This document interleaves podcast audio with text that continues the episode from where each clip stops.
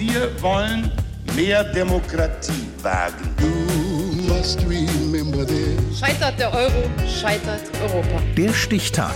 Die Chronik der ARD. 1. Mai 1747. Heute vor 275 Jahren wurde in Potsdam das Schloss Sanssouci eingeweiht. Torben Ostermann.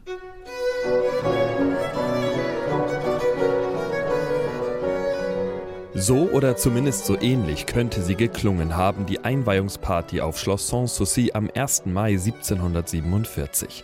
In Windeseile nach nur zwei Jahren Bauzeit stand es da, das Schloss umgeben von einem Weinberg und Gärten mit exotischen Früchten wie Ananas, Erdbeeren und Feigen. Denn Kartoffeln, naja, die verpasste der alte Fritz lieber seinen Untertanen, als sie selber zu essen. Ja, Friedrich II. wusste, was er will, und das war Sanssouci. 40 Sommer soll er auf dem Anwesen in Potsdam verbracht haben. Hier übte er täglich an der Flöte und debattierte an prächtig gedeckten Tafeln mit Philosophen wie Voltaire, natürlich auf Französisch, denn Deutsch soll der Preußenkönig nur bruchstückhaft gesprochen haben. All das mag königlich entrückt klingen, doch das war nur die eine Seite von Friedrich, berichtet der Kunsthistoriker Alfred Hagemann. Im 18. Jahrhundert war es eben das verhältnismäßig Bescheidene, was die Leute sehr beeindruckt hat. Dass der große Held des Krieges eben so bescheiden lebt und vor allen Dingen, was damals beeindruckt hat, es gab keine Wachen. Es war immer in einem gewissen Rahmen öffentlich zugänglich. Man konnte also durchs Fenster reinschauen, man konnte immer in die Gärten und das war für das 18. Jahrhundert im Vergleich zu anderen Höfen sehr ungewöhnlich. Friedrich II. wollte anders sein, vor allem anders als sein Vater, ein soldatischer Grobian, der ihm das Lesen ja alles Sinnliche verboten hatte. Friedrichs Lieblingsort im Schloss war die Bibliothek. Hier umgab er sich mit französischer Literatur. Sans souci, ohne Sorge wollte er hier leben.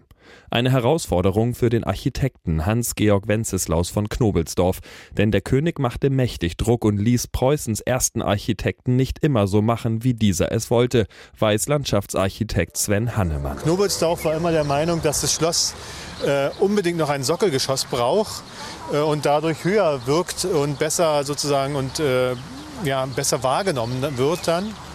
Aber da war er strikt dagegen. Er wollte sozusagen ebenerdig raustreten in den Garten. Zwölf Räume, Arbeits- und Schlafzimmer des Königs sowie fünf Gästezimmer. Ein überschaubares Schlösschen, fast schon intim und dennoch hochwertig mit zahlreichen Säulen und viel verbautem Marmor.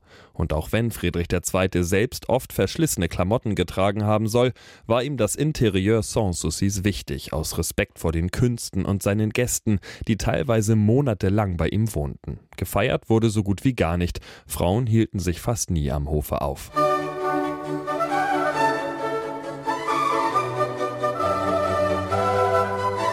Es muss fast nicht erwähnt werden, dass Friedrich II. auch die letzten Momente seines Lebens auf Schloss Sanssouci verbrachte.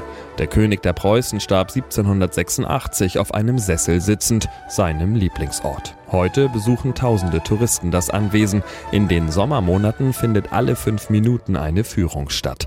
Sanssouci, ein Magnet. Eingeweiht wurde Friedrichs Sommerresidenz heute vor 275 Jahren.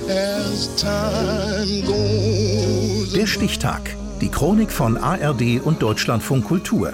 Produziert von Radio Bremen.